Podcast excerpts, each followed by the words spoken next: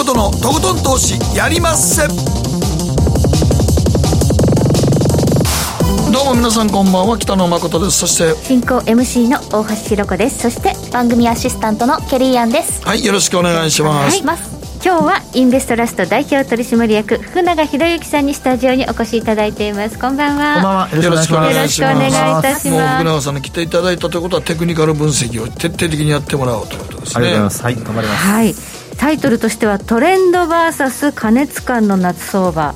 まあ、トレンドもあるように見えるアメリカの株式市場ですが、はい。ええ。さあ過熱感はあるのかどうかとこんなところですかね。そうですね、まあ、今、やっぱりあのトレンドがあると、どうしても一方ではそういう過熱感的なものがあの警戒されますので、うん。まあ、その両方両立しているのか、あるいはちょっと加熱気味の方が強いのか、うん。まあ、そのあたりをちょっと詳しくお話しさせていただければなと思います。はい。そして後半は？はい。総実総合研究所調査グループ上級主任研究員安田佐和子さんをお迎えいたしましてえ今回は債務上限引き上げ交渉の悪夢を回避できるかというのがテーマになってくるんですが7月末債務上限問題というのがまたやってくるんですね。ね、あのなんか最近忘れかけてましたけど それかけてた。またちょっと思い出させてもらえるような、はい。そんな感じですあ何ね年前でしたかね暴落した2011年。年かそのぐらいかね。はいなんかこれで揉めた時にね、うん。あのまた詳しく解説いただきますが格下げ？アメリカの国債の格下げみたいなのがあったんですよ。ね、はいあっスタはいねあと動物園のビデオが止められたりだとかね。えうん。ああの実際にあのお金があの回らなくなって。うん。そうでしたか、ではい、政府系の動物園の。あったね、はい。あったあった。懐かしいビデオカメラわと10年近く前ですね。いや本当そうですね。そういうのありましたね。ありましたね、はい。でも考えてみればアメリカの国債格下げっていうんだけど考えてみたら、はい。基準はアメリカの国債が基準で世界の国債決めてるんじゃないのとあれすごい不思議でしたけどね。じゃあどこ基準で Okay. A とか決めてんのと思いですか。そうですね、その格付け期間というものがいかにいい加減かっていうのは、リーマンショックでよく分かりましたからね、よくわかりましたね。大体トリプル A だったんだから、そうそう。そそそれがそのはいトリプル A がねあんなふうにジャンクしたわけジャンクになったわそうけですから。そうそう、ね、あのサブプライムローン、ね、サブプライムのそうね。そうそう。懐かしいな。それそうそれがまあ国債の格付けをして、それによって結構マーケット動いたりしましたよね。動いたりしましたからね。みんなそれを信用してたんですもんね。はい、そうこの辺りさはい。ねそして今日の投稿のテーマは夏バテを乗り切るとっておきのスタミナ補給法、ケリーなんか夏バテないんじゃない？若いし。あーでも私1回だけ熱中症で本当倒れてしまったことが昔あって、あのその時はきついですね。俺も一回なったことあるけどまだなんかこう10代20代最初の頃だったんで、電気代を自分でこう節約しようと思って、はい。あのクーラーをやっぱつけずにいた時期があったんですね、はいそれでちょっと家の中でか？家の中でです。だからもうそれ以来ちゃんと俺みたいにうん。外でロケやってたわけじゃなくて。あではなくではなく お家の中でもこうなってしまったので気をつけてます。い水分あんまり取らなかった？や取ってたと思うんですけどあー。なんか暑かったんだね。やっぱりねですね夏バテ乗り切るとっておきのスタミナ補給法はネットフリックスの、はい、全裸監督2を見ることができましたはいもうワンをワンを見るためだけに私ネットフリックスあ契約ですかしたんあれですけど。見てまうよね。2どうしようかな。なんか見見始まったらまた面白いですよあれ本当？僕もまだ全部見てないんですけど、最初の方見たんですけどちょっとだけ。面白いですよ。ちょうどバブル崩壊時の村西監督。あれはい。の あ話です。のちょうどだからわ面白いのが、衛星放送のあのあのそ聡明機にかかってるんですよね。なるほど。あれがだから面白いですよ。BS とかね出てきた出てきたそうスカそう。そうパーとかが出てきそう宇た時代宙からエロを増やす増らすんですよっていうね。あの名台詞。なるほどですすごいねなあれは面白いですね、はい、はい、ということで楽しみがあるという、ね、方は夏バテしないと思うんですけれども、はい。ぜひ送ってください。後半でご紹介させていただきます。ではこの後誠とひろ子の週間気になるニュースから早速スタートです。北野誠のとことん投資やりまっせ。この番組は良質な金融サービスをもっと使いやすくもっとリーズナブルに GMO クリック証券の提供でお送りします。誠とひろ子の週刊気になるニュースさて、ここからは誠とひろ子の週間気になるニュースです。今日一日のマーケットデータに加えまして、えー、この1週間に起こった国内外の気になる政治経済ニューストピックなどをピックアップしてまいります。えまずは今日の日経平均です。え今日は109円75銭安、28,608円49銭で取引を終了しました。えー、売買代金2兆2429億円ということで、先週あたり一時、あの2兆円に届かない日なんかがあったりなんかして、はい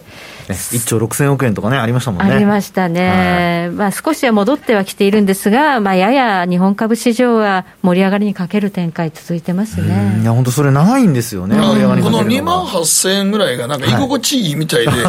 い、2万8000円なんかなことが言うと、大体この辺で止まるよね。そうですね。うん、でまあ、ちょっと今、懸念されてるのは、ファーストリとか、はい、ソフトバンクグループが冴えないので、そうですね、はい、このあたりの銘柄というのは、寄与度が高いんです、ね、そうです。もうあの、ソフトバンクグループなんかあの、分割をしたおかげで、3倍ぐらいのあの寄与度になってますから、そうなんです だか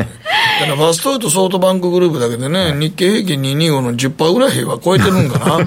だからもうちょっとあ、あの辺が下がらんかったら、トピックスはちょっと堅調になってきてるので、そうですよね、まあ後でちょっと詳しく聞きますけど、えー、お話はちょっと違いますけど、あのお話とかの両方違いますけどね、形はね。形が違う、はい、チャートの形状違うということは、まあ、このね、動きも異なってくるのかどうか、うん、テクニカル分析いただきたいんですが、はい、この日経金はあの3万円の大台に2月につけて、はい、で4月から日銀買わなくなったみたいなのも、やや影響してるのかっていう。そう。ですね、ただ、あのまあ、業績が良ければ、基本的には買われるはずなので、うんはいですから、まあ、今あの、当時は PR は17、8倍ぐらいまで確か言ってたんですよね、うんうん、で今、14倍台割ってますから。ですからやっぱり何かあるんでしょうね、日銀だけじゃない、やっぱり業績に対する不安があるのか、やっぱり人気がこう、まあ、ちょっとなくなってきてるっていう、その理由をやっぱり探さないといけないというか、探らないといけないというところですね。ねまあ、ちょっとこう、財政政策とか、経済対策がいまいちだったりとか、政局への不安があるみたいなことを指摘する方もいますよね。そうね、またね、コロナがちょっと収まってないのも。あそうですね。それは海外から見ると、やっぱ大きいみたいですね。大きいですね。はいはい。そしてニューヨークダウです。昨日は107ドル39セント安、34,888ドル79セントで取引終了。えー、今、ニューヨークダウ127ドル高でスタートしています。3万5千飛び17ドルということで、なんか先ほどパウエル議長の半期の議会証言があって、ハト派的な内容だったようですね。これで、まあ、ドル売りになっているということで、まあ、ハト派的であれば、えー、リスク先行なのかなというムードなのかなという印象です。まあ、日本株とは違って、アメリカ株はこう上がって、日本株はこんな感じ、どうなの、これっていう。いや、本当そうですよね、うん、まあ、この、まあ、分岐点がその本当に2月だったのか、はい、あるいはその後だったのかっていうのは、ちょっと、まあ、なかなか判断分かれるところなんですけど、うん、でもやっぱり日本に関しては、やっぱり期待値に届かないっていう状況が、まあ、コロナ対策もそうですけど、うん、まあ、やっぱずっと続いてきてるっていうところなので、まあ、これからの日米ともに業績発表始まりますけど、はい、その辺であの盛り返せないとですね、ちょっとあの日本株は、やっぱり低迷が長引くかもという、まあ、さっき北野さんおっしゃったように、下げないかもしれないんだけど、上がらないっていうですね、うそういうポイントのの分岐点にこれから差し掛かるんじゃないかなと思いますけどね。まあ、この間はね、まあまあ、半導体の企業はね、全部、半導体足らんぐらいやから、携帯新規で買ったら待たなあかんらしいか、だいぶ。うん、そうなんですよ、ね、そう。車なんかも結構、パソコンもそう。ね、はい、うん、トヨタはだいぶ半導体抑えたらしいんですけど、はい、うんそれがやっぱりちょっとこうボトルネック的に景気をこう浮揚できないというか、させられない、うん、そうですね、であの今回、まあ、鉱工業生産とかね、はい、あの国内のやつのデータを見ても、やっぱりあの5月、6月って在庫も減って、生産も低下してるんですよ、うん、でこれは何かっていうと、中身見ると、やっぱり自動車なんですね、そうですね。その辺がやっぱり生産調整してる部分があるので、うん、まあ、これはやっぱ半導体不足っていうことになってるみたいですから、まあ、これ、盛り返すっていうのは、やっぱちょっとまだ時間がかかるっていう見方が大半ですかね。はい。厳しいですね。えー、そしてアメリカの長期金利ですが、昨日は1.421%でしたが、まあ、先週あたり1.25%まで一時下がって、はい、現在1.381%、アメリカの国債10年持って1.3%しか金利がつかないみたいな状態はどうなんですかっていうね、はい、でも日本は0.0いくつですよ。0.03とか一桁違いますからね。そうやね はい、残念ながら。世界中見ても、はい、アメリカの米国金利10年債1.13はもう高いですからね、そうですね本当に今お話したように10倍ですから日本の国債と比べて。ただまあね、あの昨日 CPI、アメリカの消費者物価指数が発表になりまして、プラス5.4%って、あの5月よりさらに6月は、まあ、その中身については後ほど安田佐和子さんに解説いただくんですが、これ、インフレになると、やっぱ金利上がると思い込んでたので、なんだこりゃっていう動きですよね。そうですよね、まああのまあ、債券はやっぱり需給と、それからあとは景況感っていうので、やっぱり価格というか、まあ、あの債券の値段が決まって、それにあの連動する形で、まあ、逆相関になりますけど、あの利回りもあの変わるっていうことになりますから、まあ、そういう意味では、やっぱり利回りが低下してるっていうところ、まあ、2つの見方があってですね、うん、時給で債券が買われて、あの価格が上昇している、一方ではやっぱり景況感がピークアウトするんじゃないかっていう見方もありますので、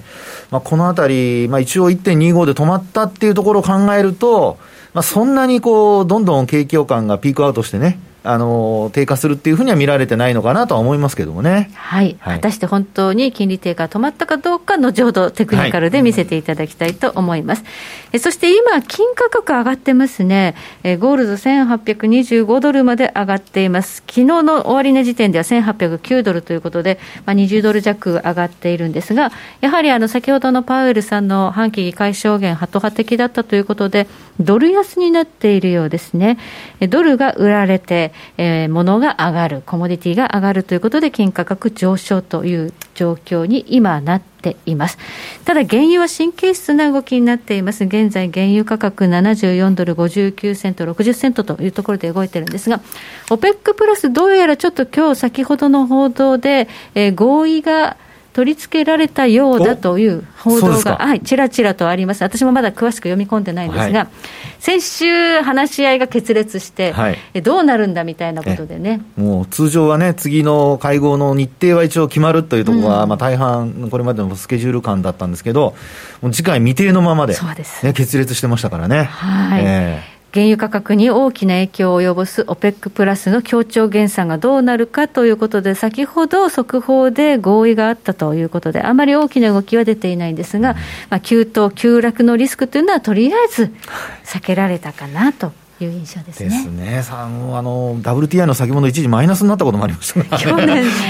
去年。はそう、協議決裂でね。ね。もうえらいことになった場面もありましたんで。はい、ね、現物があの、ね、先物ではマイナスっていうのはすごい、ね、ですよね。普通はマイナスなんかならマイナス40、ね、だってゼロってないからね。そう本来なら、ものがあるわけやからね、石油ってね。とんでもないことが起こったんですね、コロナ禍ではね。はいではここでケリーがこの1週間気になったニュースのピックアップです。はい私の気になるニュースはアメリカエミー賞動画サービス2作品がえ2作動画サービスサイトの2作が最多候補にコロナ禍反映と。コロナ禍の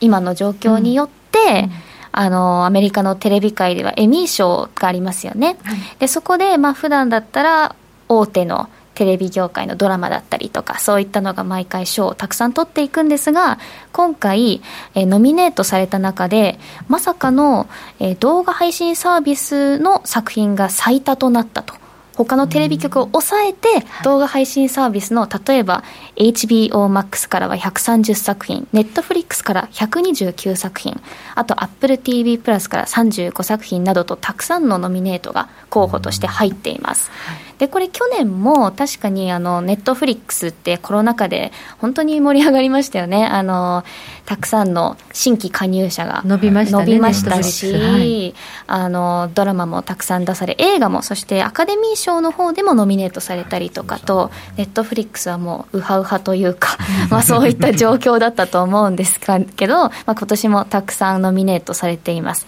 で賞自体はまあ9月19日にロサンゼルスで授賞式が行われるんですが、まあ、一方でじゃあネットフリックスってこの2021年ってどういう状況なのって見てみると第一四半期には400万人の新規加入者を獲得しているんです、でこれってすごい数だとは思うんですけど去年のコロナ禍はえー、1577万人の準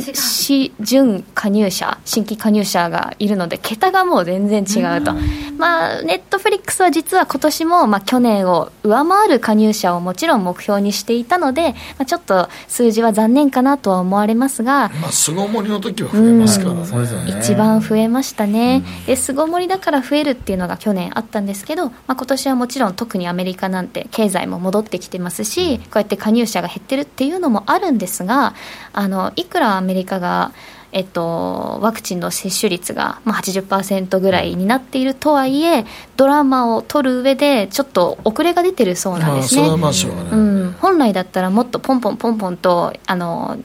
2018年とか19年みたいにどんどんどんどんドラマや映画を出してたはずなんですけどね、ね、あのえ映画ってすごいっすよ、うん、もう何本か僕見てこんなんよハリウッド映画やんか。なんでこれ公開せえへんの映画館でと。思うなんが普通にテレビで見れるからそうなんですものすごい規模やってますよ。新作なんですよね。新作で、はい、だから制作費がむしろね、うん、ハリウッドを超えてるっていう作品がたくさんあるんですよね、うん、だってもうさっき言った全裸監督でも。好きやね。いやいやあれさここ最近見た中で一番面白かったもん。面白いね。はい私もワン面白かった。ワン面白かったでしょ？あれだってあれがほとんど事実だっていうのが。そうそうそうそう。ね、もうまあ正直言っちゃ悪いけど半沢直樹より面白かったです。すごいですよね、はい、そうなんですよ。あれが面白すぎてね、そう考えるとやっぱりなんかテレビとかいうとことかはやっぱちょっとねもう今ま厳しいですね、ね、あのテレビは結構コンプライアンスがかなり厳しい世界なので、でも全裸監督が見たら金かかってんな思うもん、うん、あれ多分地上波じゃいろいろコンプラ引っかかるんじゃないですか、ね、引っかかりいやもうめちゃくちゃ引っかかりますよ。流せない。流せないです。だからネットだからこそ成立するっていう部分があるんですよね。タイミングだと好きな時に見れるのもありますしあとお子さんは見れないようにあのフィルターをかけて設定しますし他のサービスだとあのディズニープラスっていうのが2019年の末から始まってるんですけどまたこれもタイミング良かったですよね。コロナ前からスタートしていて。でコロナ禍のそのちょうど3月とかってあの新作だと「ムーラン」とかが出始める頃だったんですよ。この夏公開しますって言ってたものが公開できずただディズニープラスでは先行で公開して、まあ、加入者は必ず新作全部見れますよっていうふうになってるのであの最近1億人を突破したそうです加入者数いやディズニーどんどんどんどん流れてっちゃうね。時代が変わってきてるっていうのをね、そうもうかだってもう今テレビのコントローラー、新しかったらフールとかネットフリックスとアマゾンプライムとかもうついてるね。ボタンがね。入ってるんですね。YouTube もうついてんね。ん、だからあこで地上波選ぶそっち選ぶやつが圧倒的に多いってことですよ、はいということで時代が変わっているのを目の当たりにしているというお話でした、うんはい。まあ、我々は小さく商売してますけど。見ててくれてありがとうございます、はい、はい、YouTube の方でもね、以上誠とひろ子の週間気になるニュースでした。この後コマーシャルを挟みましてマーケットフロントライン福永さんにじっくりと伺っていきます。北野誠のとことん投資やりまっせ。やりまっせって英語では？レッツはどうかなバカモン。お前は周りが見えてない。また怒られちゃったよ。部長の前歯にノリするな。大学生のノリはもう通用しないぞ。はい。ノリをどうにかしないとまずいですね。部長歯にノリついてますよ。もっと楽しくもっと自由に。GMO クリック証券。ねえ先生好きって10回言って。それ10回クイズでしょいいから。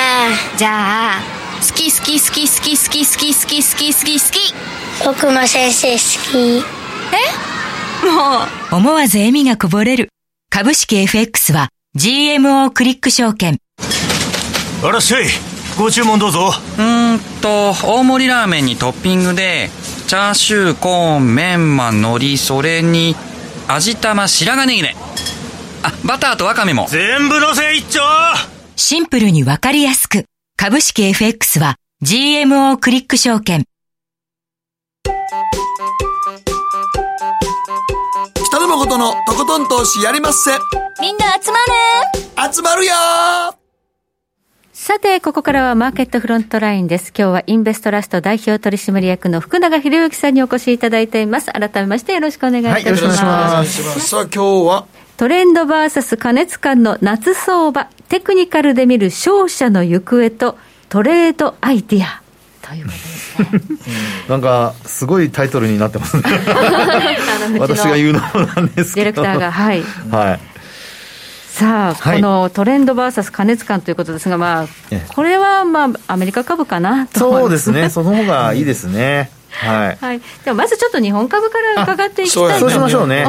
います、まず日経平均がね、本当にこう、2月に3万円わーって言ったのが最後で、あと5か月さえないんですよね。その通りなんですよね。はい、であのー、一応、まあちょっと資料の方をですね、まあ、用意したしましたので、そちらもまあご覧いただける方は、はい、あのー、まあ、見ていただければと思うんですけど、はい、あの今お話ありましたように、2月に高値をつけた後にですね、あのまあ、日経平均だとか指数の場合には終値ベースでこう、まあ、線を引いたりするんですが、はい、まあ、トレンドラインとか言いますけど、はい、これを引くとですね結構右肩下がりになってまして、うん、高値が切り下がってなおかつ安値も切り下がってるっていう状況なんですよね。ラッパみたいになってそうです、あのラッパの先が下方向にこう広がってるっていう感じなんですよね。うん。これは危険やね。えー、えー、ですので、まあ、ちょっとですね、今、あの先ほど北野さんからもお話ありましたように、2万8000円割ると、買いが入ってくるっていう状況なんですけど、これもだんだんだんだんちょっとね、はい、厳しくなるんじゃないですか、この形見てると。あそうなんですよ。あの、おっしゃる通りですね、やっぱりここでその切り下がるような形になるかどうかっていうのは、まあ、やっぱりファンダメンタルズご覧になっている方は、これから決算発表始まりますので、はい、まあ、本当にあの割安感がですね、保たれた状態で、あの業績発表がこう続くのかどうか、うん、まあ、特にあの個別では最近、アスカー電機っていうところがですね、はい、すごい。そうそうそういい決算発表したんですよね。そう、あれで月曜日盛り上がりましたからね。盛り上がりましたよね。うんところが続かないんですよね。そうやねんな。そうやねんな。その機運がね、マーケットセンチメントが、はい、まあ先週はだからほら、あそ、あれで売り売りが出るって言ってたあのあの ETF の分配金のね。あれあれでね、あれで8000円ぐらい売りが出るって言って、まあそれはもうね、木金はそれを織り込んだとして、月曜日、安川電機でガーンとね、はい、すごい上がったんですけどね、そうなんです。そ1日だけ。1日だけ。もう火水とですね、今日もマイナスで終えてるんですよね、続落で。だから2万8000円まで戻るけど、これ見てると、福永さん、だんだん下がってきてんねんね。そうなんです全体的にちょっとずつ下がってきてんねん、本当に嫌な下がり方なんですよ。じわじわね。じわじわと。はいであのまあ、日経平均はですねあのこれ、冒頭も北野さんからお話ありましたように、やっぱりあのソフトバンクだとか、ソフトバンクグループだとか、うん、あと、ね、えファストリー、まあ、この2つの影響もあるので、ちょっと、まあ、あの他の全体の動きはどうなのかっていうことで、ですね今度はこうちょっとトピックスも一緒にこうご覧いただければと思うんですけど。うん。はい。このトピックスを見ていただくと、まあ、一応ですね、あの、これも同じように線を引いてありますが、トレンドライン引いてあるんですけど、これまあ一応三角持ち合いの上方向でちょっと、まあ今持ち合ってるって感じでしょうかね。はい。はい、日経平均よりはいいですね。そうですね。はい、あの、一応まあ内側にこう集まるような形なので、うん、まあ、あの、今晩、あの、ニューヨークも今のところは、あの、先物とか高そうですから、はい、まあ、そういったところで、こう、株価上がってくれるようであれば、はい、あの、大崩れっていうのはなさそうっていうところなんですけど、はい、でも皆さんそう考えると、じゃあどっちに、あの、マーケット動くのっていうふうに思われると思うんですよね。そねええ、でそこでですね、あのまあ、我々よく分析するのに使うのに、NT 倍率っていうのがありました。はい、はいこれあの日経平均をトピックスで割った指数なんですよね。うんはい、で、あのまあ、数字がですね、NT 倍率が上昇するようであれば、うん、これはあの、まあ、日経平均が優位であると、はい、日経平均型のあの値傘株が、まあ、上がってるよっていうのを示してくれていて、はい、で逆に NT 倍率がこう、まあ、縮小していくと、数字が小さくなっていくと、まあ、日経平均が下落しているか、トピックスが上がっているかという、そういう状況ですね。うん、はい、はい、で今、これあの資料をご覧いただきますと、これ一応週間でのあの NT 倍率なんですけど、はい、結構あの下がってます、下がってます。あれ？でですね。これちょっとやばいチャートやな。チャート的にはですよ、普通の個別株であれば、うん、これあの13週、26週、52週なんですよね。うんでこれ全部下回ってますから、はい、ですからあの通常の個別株でいうともう下降トレンド入りという。そうやね、ええ、これはもうあれやん。たまに上がったとこ売りに行くってパターンそうなんそうなんです。ですから日経平均とトピックスで考えると、うん、縮まって日経平均が優位になって上がったとすると日経平均を売るっていうような、うん、そういうパターンに今なっちゃってるってところなんですよね、うん、でそうなると、はい、じゃあトピックスはじゃあしっかりしたまま続くのかっていうことで皆さんも思われると思うんですが、はい、実際にこの資料の方のちょうど中頃のところ、はい、中央のところ見ていただくとこれはあの2010あごめんなさい2020年ですか？去年ですね、はい。3月のちょうどコロナショックのところなんですけど、これ大暴落してますね、NT 倍率。で、NT 倍率が低下している、それでなおかつ、あの、今の大橋さんの話のように、こう、急落しているところなので、はい、これってやっぱりトピックスもその後下落してるっていう形なんですよね。はい、ええですから、あの日経平均が弱いだけで、あのトピックスは大丈夫って考えたくなるところなんですけど、うん、やっぱり日経平均が悪くあの弱くなってくると、はい、その後トピックスもですね、やっぱ追随してくるってことは考えられますので、はい、まあ、そういう意味ではあのこの状態が長引くようだと、はい、やっぱりあのマーケット的にはああまりこう、ねえー、上方向だけ期待しちゃいけませんよという、はい、これ見てるといやあかんあかんな。特に日経平均型はねよくないですね。日経型はよくないな。日経弱いってことですねトピックスはまだギリやな、ですからトレードアイデアとしては、これ ETF はい、日経平均の ETF とトピックスの ETF どっちを買うかといえば、はい、今だったらやっぱり日経平均の ETF はまあ、この状態から考えるとよくないっていうことになりますね。すねやっぱりトピックスやね。はい、そうですね。はい。はい。えっ、ー、と、ボリンジャーの月足チャートご用意いただいてるんですが、はい、ここから何が見えるのか。これはですね、うん、月足で、あの、皆さんちょっとあの、期間ですね、はい、これだけちょっとお断りしておきますけど、9か月というのを使ってます。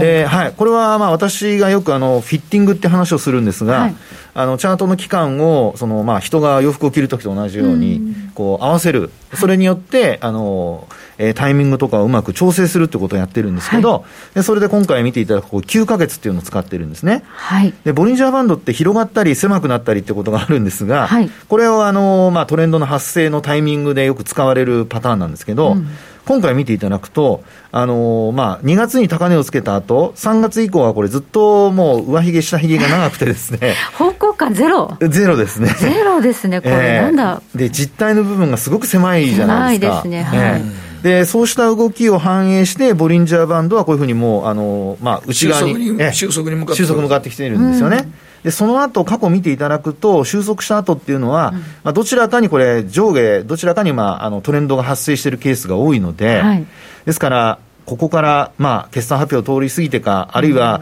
あの、夏のジャクソンホールか、わかりませんけども、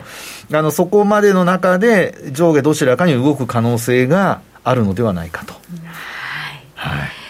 なので逆のポジションを持ってらっしゃる方は、これ、動き出した方向と逆のポジションを持ってらっしゃる方は、これ結構注意しとかないと。これだけね、はい、あのエネルギー貯めてる期間が長いと、跳ねた時にはどっちかにかなり大きく動いちゃう。その通りだと思います。いや、怖い。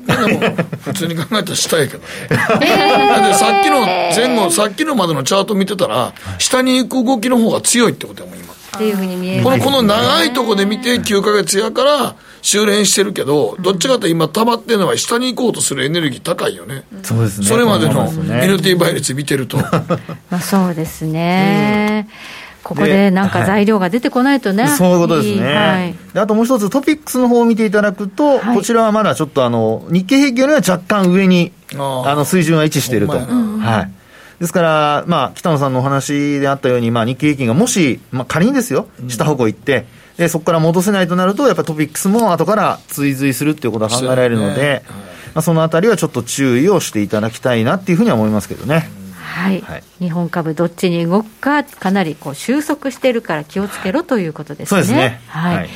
えそして気になるのが、まあ、アメリカの株式市場になるんですが、ええ、まあ、アメリカの株式市場の今後を占う上で、え、とても重要なのがアメリカの金利ですよね。はい。まあ、特にやっぱり注目されているのは10年債利回りですよね。はいで、これもですね、実はあの、まあ、あまあ、結構私、ボリンジャーバンドでトレンドを見るのが好きなので、これをよく使うんですけど、はい、今回これ、あの、週足の、あの、10年債利回りの方ですね、はい、あの、ボリンジャーバンドで、これはまた、あの、えー、期間は26週っていうのを使ってるんですけど、はい、はい。で、これで見ていただきますとですね、うん先ほどあの大橋さんの話にあった1.25%、はい、これがちょうどボリンジャーバンドの上向きのマイナス1シグマのところで止まってるんですよ。はい、はい、で、えー、その後、まあ、あ一旦こう、まあ、えー、昨日ですかね、30年債の利回り。あのまあ、入札がちょっとあの不調だったために、国債入札が、はい、はい、それであの30年債のあのまあ、あ金利の上昇を受けてですね、はい、あの10年債利回りもまあ連動する形で上昇したと、はい、そういう流れから少し戻してはいるんですけど、うん、まだこれ見るとですね、えー、この26周線に届いてないんですよね。そうですね、ここ超えてくれるかどうかですね。えー、そうなんです、はい、でこれもまたバンドが収束している形なので、うん、あのこれ、広がっていったときに、下方向に行くと、これ、ちょうど資料のあの左端のところ見ていただくとですね、はいこれあの収束したところから下方向に広がってるじゃないですか。そうですね。はい、えー、金利が低下したところですよね、うんうん。なので、こういう流れになってくると、この資料で見ると、実は1%割ってる場面があるので、なのでですね、ちょっとまあこのあたりがですね、うん、あの下方向に触れると、金利の低下っていうのが顕著になってくるかなと。ですので、それが株式市場にとっていい話なのか、はい、それともあの景気のピークアウトから、はい、あのリスクオフで債券が買われてるっていう流れになるのか、はい、これやっぱ背景をちゃんと見ときませんと、あのまあ、株価もあの少し、まあ、売られるってことも考えられるんですよね。ね。ね金利が低いと株が買われるという教科書的な考え方はありますけど、はい、これからインフレが来るって言われてるのに、どんどん金利が下がるって、やっぱおかしいってことですよね。そうですね、その通りだと思います。はい、はい、そうおかしい時って何かあるんじゃないかということですよね。そうなんですよね。ねですから思わぬ資金の動きっていうのは出ますから、ね、教科書で聞いたことと違うことなってんだもんな。そうですよ。はい。まあ、そういう時はやっぱ気をつけた方がいいと、このまま金利がどんどん下がると、株買いというふうには素直に考えられないということですね。すねはい、はいではその株なんですが、今のところ堅調ですよ。そうですね。うん、で、あのー、えっとですね、次の、次の資料ちょっと見ていただいた方がいいでしょうかね。次。はい。えっと、こちらはですね、その、まあ、ちょうどタイトルにありますように、こう、加熱感と、はい、あの、まあ、トレンドとのせめぎ合いということで、ちょっとご覧いただきたいと思うんですけど、はい、あの、まあ、ニューヨークダウを、まあ、単純にこれはもう移動平均線ですね、上段は。はい、で、あの、下段の方はですね、これ、あの、サイコロって書いてあります。サイコロジカルラインでございまして、はい。はいでこれはあのー、まあ、一定の期間内で上昇した日の割合というのを示しているんですね、はい、ですから0から100までの間で、100であれば、もうその一定の期間、ずっと上がり続けたと、うんうん、でまあ、0であれば、もうその逆ですね、下がり続けたってことになるんですが、はい、これで見ると、ですね大体あの70 75%以上と25%以下。この両端があの売られすぎとか買われすぎを見る、そういうあの、まあ、ちょうど水準になるんですよね。黒い線が引いてあるところですね。そうですね、黒い線引いてあるところですね。はい、でちなみにあのニューヨークダウって、うん、まあ、日本ではよく12日間のあのサイコロラジサイコロジカルライン使われるんですが、はい、これあの、アメリカってその12連投、15連投ってあんまないんですよね。そんなに続かないんですか、そうなんですよ、ね、アメリカの市場って。えー、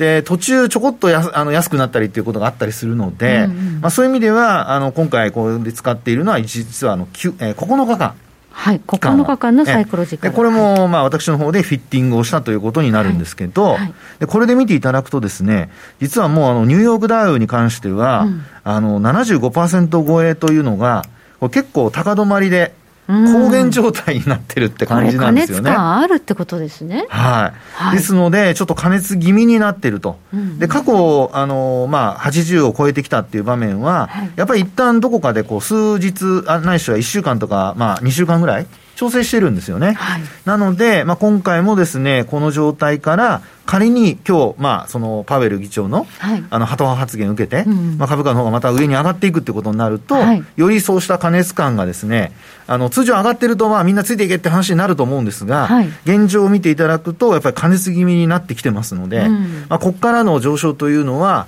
やっぱり少しあの注意をしながら、はい、あのついていくっていうことを考えた方がいいのかなと、はい、まあ、そういうふうに思いますね。これは決して大暴落すると言っていることではなくて、そうです、そうです、はい、はい、この高値圏で買う局面ではないですよということですよね。その通りですね。はい、ですから、あとはもうトレンドが崩れるってなると、もっとあの75日線下回るとかっていうことが必要になってきますから。まあ、そこにあるときは、これはまあちょちょっと下がってきたと買ってって言って、今、綺麗な右肩上がりになってますからね、ね。これといって崩れがあんまないねんもんね、その通りですね。調整局面が来そうなところにまでは上がってるまあ来てるとね、サイコロジカル的にはそうですね、短期的にはっていうところにはなりますね。はい、はい。これは他の3指数すべてそういう感じなんですか？そうなんですね。あと、ナスダックもちょっとではご覧いただきましょうか。はい、えー、ナスダック総合指数の方ですね、これコンポジット100ではないので、総合指数の方なので、あのご注意いただきたいと思いますが、はい、まあ、これもですね、高値圏にありまして、うん、まあ、今、直近でもやっぱ高原状態ですね、はい、同じく9日になってますけども、でただこちらの場合はですね、あの25日線とか75日線のあのまあ、乖離率っていうのが株価と結構広がってますよね。はいはい、なので、あのニューヨークダウよりは、まあ、もし調整入ったとすると、ちょっと深くなる可能性はあるかなと。まあ、そこはあの、うん、えー、ニューヨークダウよりはあのちょっと割り引いてというか、注意してみた方がいいかなというふうには思いますけどね、はい、上がってきた分、下落もちょっと大きいかもしれない、ね、ということですね。はいそして S&P500。はい。で、こちらですね、うん、あの、ニューヨークダウにこう似たような形にはなってますけども、はい、えー、結構直近では80%超えるぐらいのところまで上がってるんですね。S&P 強いね。強いですね。本当そうなんですね。で、直近ではですね、逆に今度ちょっと下回ってきているような状況になってます。で、ここで、あのまあ、今晩、5日線を割るようなことになりますと、はい、あるいは今後割るようなことになってくると、短期的にはちょっと、うん、あの調整局面ということになってきますので、まあ、5日線を割るかどうかっていうところと合わせて、短期のトレンドとして S&P を見ていただくといいかなとは思いますね。はい。お時間あっという間なんですが、最後ちょっと上海総合だけ、なんか中国ちょっと最近、あの、預金準備率引き下げとか緩和に踏み切ってるんですけど、ええ、大丈夫なのかっていうそこだけ教えてください。ね、はい、でそこをですね、ちょっと長期の視点で、はい、あの、チャートで見ていただきたいんですけど、これこんなに面白い三角持ち合いになってまして。上海総合こんなになってるんです、えー、だんだん修練していくな、これは。そうなんですよね。で、あと数か月、ここ数か月のところをずっとこの上値の抵抗線で抑えられてるんですね。えー、えー、ですから、あの、最近ちょっと100周年もあってですね、中国の、あの、共産党創立のですね、100周年もあって、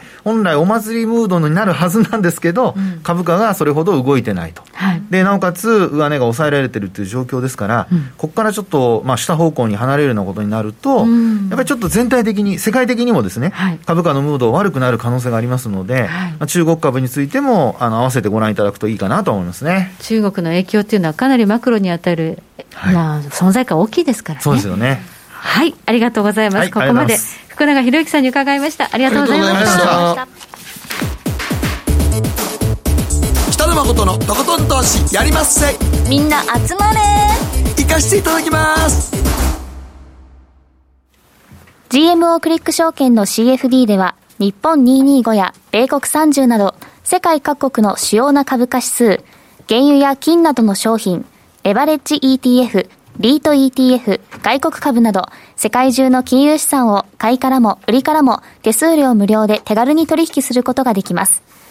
今まで気になっていた世界中のあの指数、あの銘柄、あの商品に投資ができます。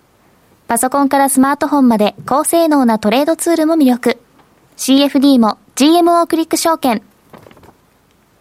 GMO クリック証券株式会社は関東財務局長金賞第77号の金融商品取引業者です。当社取扱いの金融商品の取引にあたっては、価格変動などの理由により、投資元本を超える損失が発生することがあります。お取引をする際は、当社のホームページや契約締結前交付書面にて、手数料などの諸経費及びリスクについて十分ご確認ください。北野誠のとことん投資やりまっせ。もう寝る暇ないわ。なのに肌ツヤツヤ、ツヤツヤ、ツヤツヤ。マーケットのリアルさあ今日は総実総合研究所調査グループ上級主任研究員の安田沙子さんです。こんばんは。よろしくお願いします。さあ今日のテーマは何でしょうか？今回は債務上限引き上げ交渉の悪夢を回避できるか？もういきなり悪夢となってますけど。悪夢。まああのね別にデフォルトに陥って悪夢にね、あの見舞われたことはないんですけれども、はい、2011年はマーケットが荒れましたということなので、はい、まあ、悪夢を回避できるかというふうにこれはイエレン財務長官が何かおっしゃったんですか？そうなんですね、えー、6月の議会証言の時にですね、うん、イエレンさんがこのまま債務上限の停止の状態なんですけど、うん、その停止後に行動を起こさなければ、うん、まあ、デフォルトに陥る可能性が8月半ばには出てくるよと、警告を発してらしたんですよね。はい、はい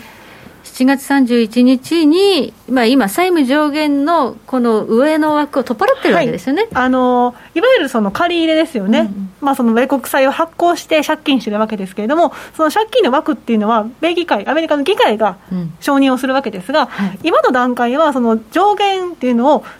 作らないでおこうということで合意がされてるわけですが、うんそれが7月の末に期限切れを迎えるので、引き上げるか、まあ、停止期間を延ばすかしないことには、うん。デフォルトになってしまうんですよっていうのがイエレンさんの警告です、国家を運営するさまざまな資金調達ができなくなる可能性があるということですね、はい。はい、ですから福永さんがおっしゃったように、うん、まあ、国立公園の閉鎖もそうですけれども、はい、あの政府職員もそうです、ね、はい、働けなくなってありましたね。自宅待機自宅待機長かったですね、あれ。そう、給料も出ないっていう話ですよね。そうですね。そういうことにもなりますし、最悪社会保障なんかにも関わってくるというところで、まあ、非常に問題になるわけですけれども、同じようなことがね、仮に、えー、この交渉が難航すればそういうリスクが出てきて、マーケットも荒れるんじゃないかっていう話になります。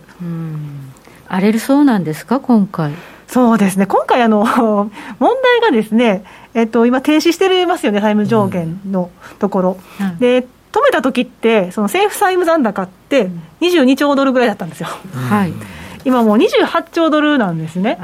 これ、GDP 比でいうと127%ぐらいになってきてるんで、はい、でそもそも米国債はやっぱりあの外国人の方々に3割強保有してもらってるというところもありますから、もうデフォルトしてる場合じゃないんですけれども、その前にやっぱりちょっと、民主党と共和党がその債務上限の交渉で、まあね、妥結できるかっていうところも問題になっています。はい。今のところやっぱりバイデン政権の支持率が少しずつ下がってきているところなんですけど、はい、経済政策そのもの自体も、ちょっとそのアメリカ人からは支持されなくなってきてまして、うん、あの特に民主党からも疑問の持たれている。身内からも。そうですね、身内からもですね。それそれは何何が一番バイデン政権の経済政策は、身内からもなんかあかんって言われてるの？あのやっぱりインフレ警戒が出ているというところで、財政じゃぶじゃぶなってるのはよかったんですけれども、そこまでみんなお金配ってもてよかったんけども、はい、利回りが上がってきてしまっていて、まあ、クレジットカードの金利もね、やっぱり負担が増えてしまうということが起こると、支持率はちょっと下がってきてまして、まあ、そのアメリカ人全体で言いますと、えー、ロイターの調査によりますと、支持は、前回52%が48%に下がりましたと、で民主党の実は党の方が支持率が上がってまして、前回84.5%が今回78まで下がっちゃったっていうことで、高いっちゃえば高いんですけど、ちょっと下げ幅大きいですねっていうところで話題になった次第です。はい、はい、でも一応あの、バイデン政権ですね。あのインフラ計画だったりですとか、うんはい、まあ、超党派で政治、一応はね、合意ができてましたけれども、はい今度さらにその人的インフラというところで、はい、育児だったり医療支援っていうところを話してますよね。はい、そこが合意するところも問題ですけど、そこにさらに債務上限の問題も関わってくるんで、はい、果たして合意できるのかというのが問題視されるわけです。はい。でインフラ計画につきましては、あの超党派で合意してますように、まあ、1.2兆ドルというところで、まあ、新規では5790億ドルという話になっているわけですね。うんはい、いわゆるあの以前にお話ししました、えー、インフラでもあの医療ですとか、えー、低所得者層向けの住宅の改修のようなものは外して、うん。橋梁だったり道路だったり輸送機関とか、はい、あとバイデン政権がさ狙っているいわゆるその電気自動車普及のための充電設備とか、うん、そういうものも含まれたもので1.2兆ドルということになってたわけなんですけれども、はい、これにプラスアルファでこの人的インフラということで、3.5兆ドルっていう。数字がね、最近出てきてますね。はい、出てきまして、はい、この根拠というのが、もともとインフラ計画っていうのは、うん、バイデンさん2兆2500億ドルって言ってましたよね。はい。で、私、その人的インフラの柱、こちらの紙には1.8兆ドルって書いてましたけど、最初1.8って言ってたんですよ。うん、これ足す4.1ですよねと。はい、で、今回、えー、とりあえずインフラ計画1.2下がったということは、この人的インフラを3.5に上げないと、釣り合いが取れないっていう話。バランスがね。それで民主党内がこの金額で合意したってことになります。ですから、ここが発射台になって、共和党と協議するんですけど、この人的インフラに関しては、あのいわゆる財政調整措置で、民主党だけで通そうということになってるんですけど、はい、インフラ計画と抱き合わせになるんで、インフラ計画は共和党もやっぱり、ね、合意しなきゃいけないってことになりますから、うん、ちょっとその橋とかなり微妙な橋の渡りになりますね。こういったことを決めなきゃいけないわけですね、今ね。そうなんですよ。でも8月、基本的に休会に入ってしまいますから、はあ、タイムリミットは非常に限られてるわけで。じゃあこれ、債務上限を話し合うのと同じに、これを。予算の話し合いをして、まあね、はあ、それプラス債務上限の話になってくるんで、綱渡りの状態。綱渡りでいろんなことを決めなきゃいけないんですね、うん、そうなんですよ。今月末までとかってことですか？今月末、はい、今月末というのが大体ですが、うん、もちろんね、その上院のあの院内総務ですですとかが、えー、特別に開くこともできるっちゃできるんですけれども、うん、基本的には9回前までには合意しておいて、できればその明けた9月ぐらいに詳細を詰めますっていうことが理想的なんですけどね。はい、それが果たして果たせるかどうかと。い。うところになります。はい。とは今いろいろありますけれども、はい、はい、あのこの次のスライドで、法人税増税の話っていうのは G20 で。そうですね、はい、あのとりあえず法人税の最低税率というところ15%ということが決まりまして、はい、でそのバイデンさんもですねイリノイ州の演説ではその人的インフラにつきましては法人税最低税率15%導入で約2400億ドル賄えるというふうに話してるんですけれども、うん、やっぱりまだその法人税引き上げの議論って残ってるんですよ、うん。うん、しかも人的インフラ3.5兆ドルっていう話なんで、うん、そこでやっぱりその21%から28%に上げるんじゃないかとか、うん、で一応、その民主党の保守派もいらっしゃって、彼らは基本的に法人税の引き上げ反対してるんですね、うん、でそのあたりっていうのは25%っていう話をしてるんで、はい、まあ、そこに修練してくるのか分かりませんし。はいまあ、それに加えて、まあ、共和党はどういう反応するかっていうところですよね。ここに書いてる共和党は最低税率15%導入反対。はい、最低税率15%導入、基本的には反対の姿勢をも示してまして、いわゆるその GAFA ですとか IT 企業って、今まで本拠地のところに、うん、まあ、アメリカに当然ね、納税するわけですけど、これが例えば、まあ、日本だったり、うん、まあ、イギリスだったりっていうところに支払いが入ってくるんで、そうなると、いわゆるその税制面で決定権を渡してしまいますよねというところで、まあ、その納税するときに、結局、その納税、まあ、納税隠しはしないんでしょうけど、多少問題が出てきたときに、やっぱりそういったその制裁が入ってきたりしますから、各国の機関でね。はいまあ、そういったところが問題視されるわけですよね、でアメリカ企業の競争力を阻害するということで、共和党は反対しているわけです。まあ、これも決めなきゃいけないですよね、どうするのかって、本当に。そうなんですよね。だってね、財源も欲しいわけだから、増税の議論を避けられない。はいなので、そういうところもか乱要因になってくるかなというふうに思われます。議論が難しいですよね。決まらなそうなことがいろいろあるわけですね。はい、はい、そうなってくると、さあ、あの今、ここからアメリカというのは、まあ、インフレが本物かどうかっていう議論分かれている中で。はい、そうですね、うん、こういったその議論が非常に難しくなってきている中で、あのいわゆるマクロ環境もちょっと厳しさを増している部分がありますと、で、うん、一つはやっぱりインフレ見通しですけれども、はいうん、ニューヨーク連銀のインフレ見通し、過去最高になりましたということで、1年先4.8%で話題になりましたよね。うん。で一応、今のところはアメリカの10年債というのも、まあ、1.4%台で落ち着いてますけれども、はいやっぱりね、こういったところに反応してくるリスクというのは出てきてますということになると、一部ではやっぱりテーパリングした方がいいんじゃないかっていう議論が出てきますと、そうですね、はい、はい、そういったところが問題視されます。でその一方で、ISM 製造業景況指数と非製造業景況指数っていうのは、うん、逆に景気減速を示すような数字になってきていると。で特に S&P500 って ISM 非製造業景況指数との相関性が高いのを考えると ISM って最近4か月ぶりの水準低下した上に、はい、特に雇用は50割っちゃいましたよね。はい。でこれ、製造業も非製造業もそうなんですけど、まあ、そういうところを見てみると、今まで強いと思われた雇用が腰折れるようでは、うん、ちょっとインフレがもしかしたら高まるかもしれないのに、景気は減速するんですかという、相反する状態になりそうなというところが現れているわけですね。そうすると、金融政策どうするのかって、かなり難しいですよね。そうですね。だからこそ、機械証言でやっぱりパウエルさんは、ハト派的な態度を示したのかなと思いますけど、あの量的緩和のガイダンスを作ったときに、はい、まあ、その労働市場だったりですとかっていうところにね、さらなる進展が見られるまで続けるっていう話をしたじゃないですか、はい、で今回の議会証言では、そこにまだ全然至ってませんという話をしてましたから、うんうん、テーパリング観測というのは一旦後退しているわけですけれども。はいただやっぱりそういう議論がもしかするとインフレ警戒が残る中では、まあ、その強、まあ、ブルな方たちはね、うん、議論してしまいかねないというところはありますと。はい、このあたりもいろいろとこう見方が分かれて、まあ、交渉が難航しそうってことですね。それもありますよね。はいで2011年の場合っていうのは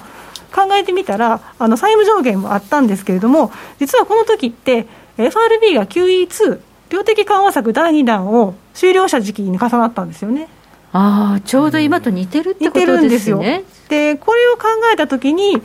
もし仮に FRB がインフレばかりに意識してテーパリング議論を進めてしまうと余計に景気減速と金融市場の混乱を起こすかねないと。そうですね。ISM なんか見てると、やっぱ景気大丈夫かなっていうふうになってきてるところですね。そうですね。というところがありまして、実際2011年は、あの7月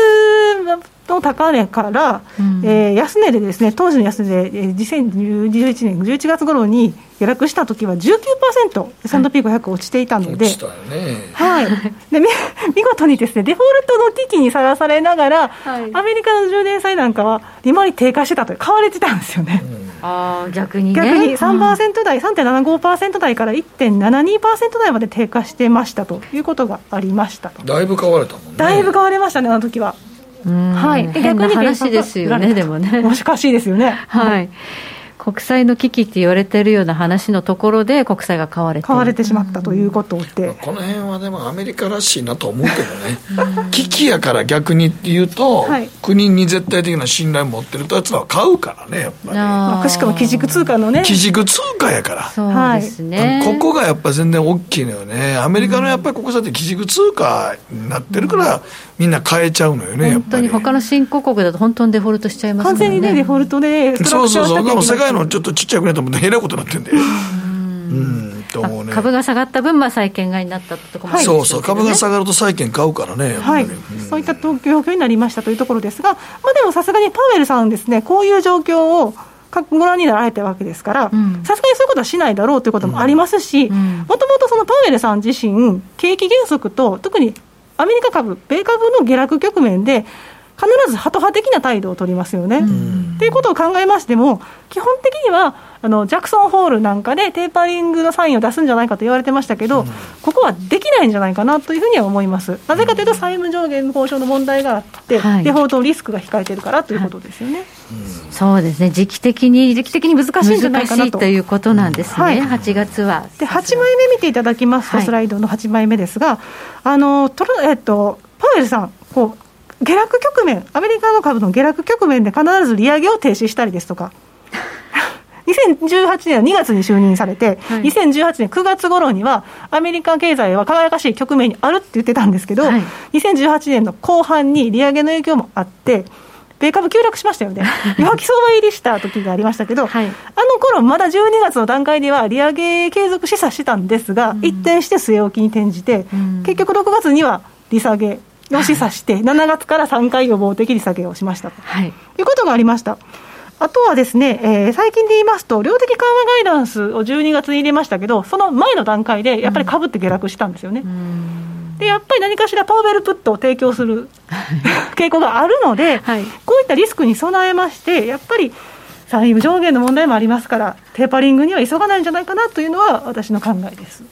やっぱり株価下げたくないからね。はい。やっぱり大統領、株価下がると一番不人気になるからね。そうですね。そうですね。まあ本当に。ロビン・フッターの影響なんかでね、アメリカ人の株の保有率も上がってきてますからね。株下がると影響。若者にもいっぱい持たれてるんでね。そうですね。日本人も今、米株めちゃくちゃ持ってますけどね。そうなんです。投資なんかでもそうだって言いますよね。いや、もう今、日本株よりもやっぱり完全に米株の方に皆さん。人気が流れてっちゃう。だから今、結構、あの米株を日本人が買ってるから、ドル結構買ってることになってる。そうですね。だから下がらないと、まあ、ドル円がなんかね、その上昇要因になってるってことですね。そうそう、そんだけみんな日本の、意外と若者たちが今、米株に仕事して、日本株にあんまり興味持ってないっていうね。ミセス渡辺ならぬミレニアルなんとかなんですかね。うん、まあ、まあ、それ、まあ、それの一番、あの、一番リードしたのはじっちゃまやと思いますけど。確かに。インフルエンサーですね。人気が、ね、もう、もうじっちゃまインフルエンサーですからね、やっぱり。はい。でも日本株不安ですよね。このままいくと人気が本当にアメリカに行っちゃってね。みんなだってね、まあ、やっぱマネーはやっぱり儲かる方に行きますからね。はい。アメリカの運用会社なんかはね、日本株の投資判断を引き上げたりしてるんですけれどもね、うん、やっぱり S&P500 の勢いがあまりにも強いということで。うん、さっきの福永さんのチャート見てても、やっぱりね、ちょっと多少の調整はしてても、はい、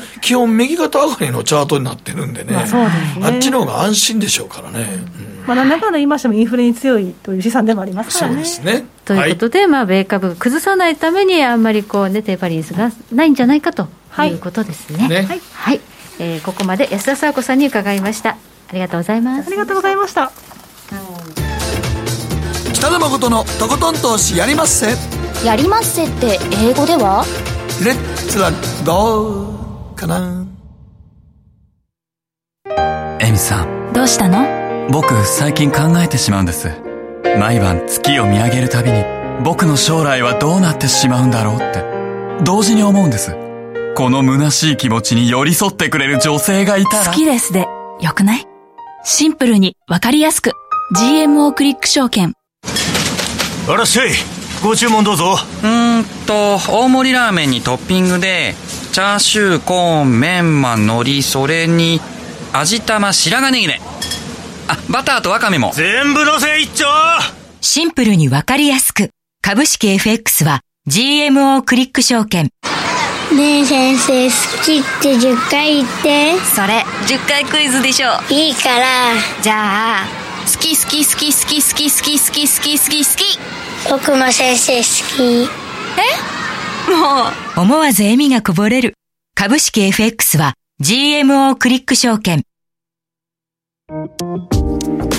さてここからは皆さんからいただいた投稿を紹介していきます。今日のテーマ夏バテを乗り切るとっておきスタミナ補給法。はいつくりんさん40代男性。やっぱりたっぷりのニンニクと炒めたホルモン焼き食べることです。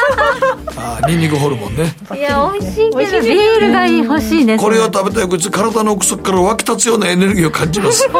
ただ体の奥底から湧き立つ時匂いも結構すごい、ね、食べるのは、ね、翌日職場が休みの前日に限りますからご注意よってことですね。マスクしてたら大丈夫大丈夫かな？今今マスクも通すと思うよ通すぐらい今日そうですよねはい。ウェザーリポートさんは夏バテにはネバネバしたものが効くと聞き毎年オクラを入れた夏野菜カレーあとはなめこの味噌汁納豆めかぶ丼などよく食べていますおかげで夏バテ知らずです。あとは寝る前に誠さんの階段を聞きそっとリフレッシュしています。あ、まあ、よく寝てください。僕も階段聞きながらよく寝ますので。寝られますね。寝れます寝れます。あれボソボソ喋ったら寝れるんですよ。そういうことですか、はい、続いて小太郎さんです。私の元気の源はビールとお肉です。先週末は焼き鳥の焼き台みたいな家庭用ロバタ焼きコンロを買って好きな肉を買ってウキウキしながら串に差し込んで仕込んで換気扇マックスのキッチンで焼きまくってビビールでやっつけました。今週末は妻の実家で七輪炊いてお昼からお肉とビールを楽しみます。お庭とかでやりたいねあんまりあの近所の迷惑なるよね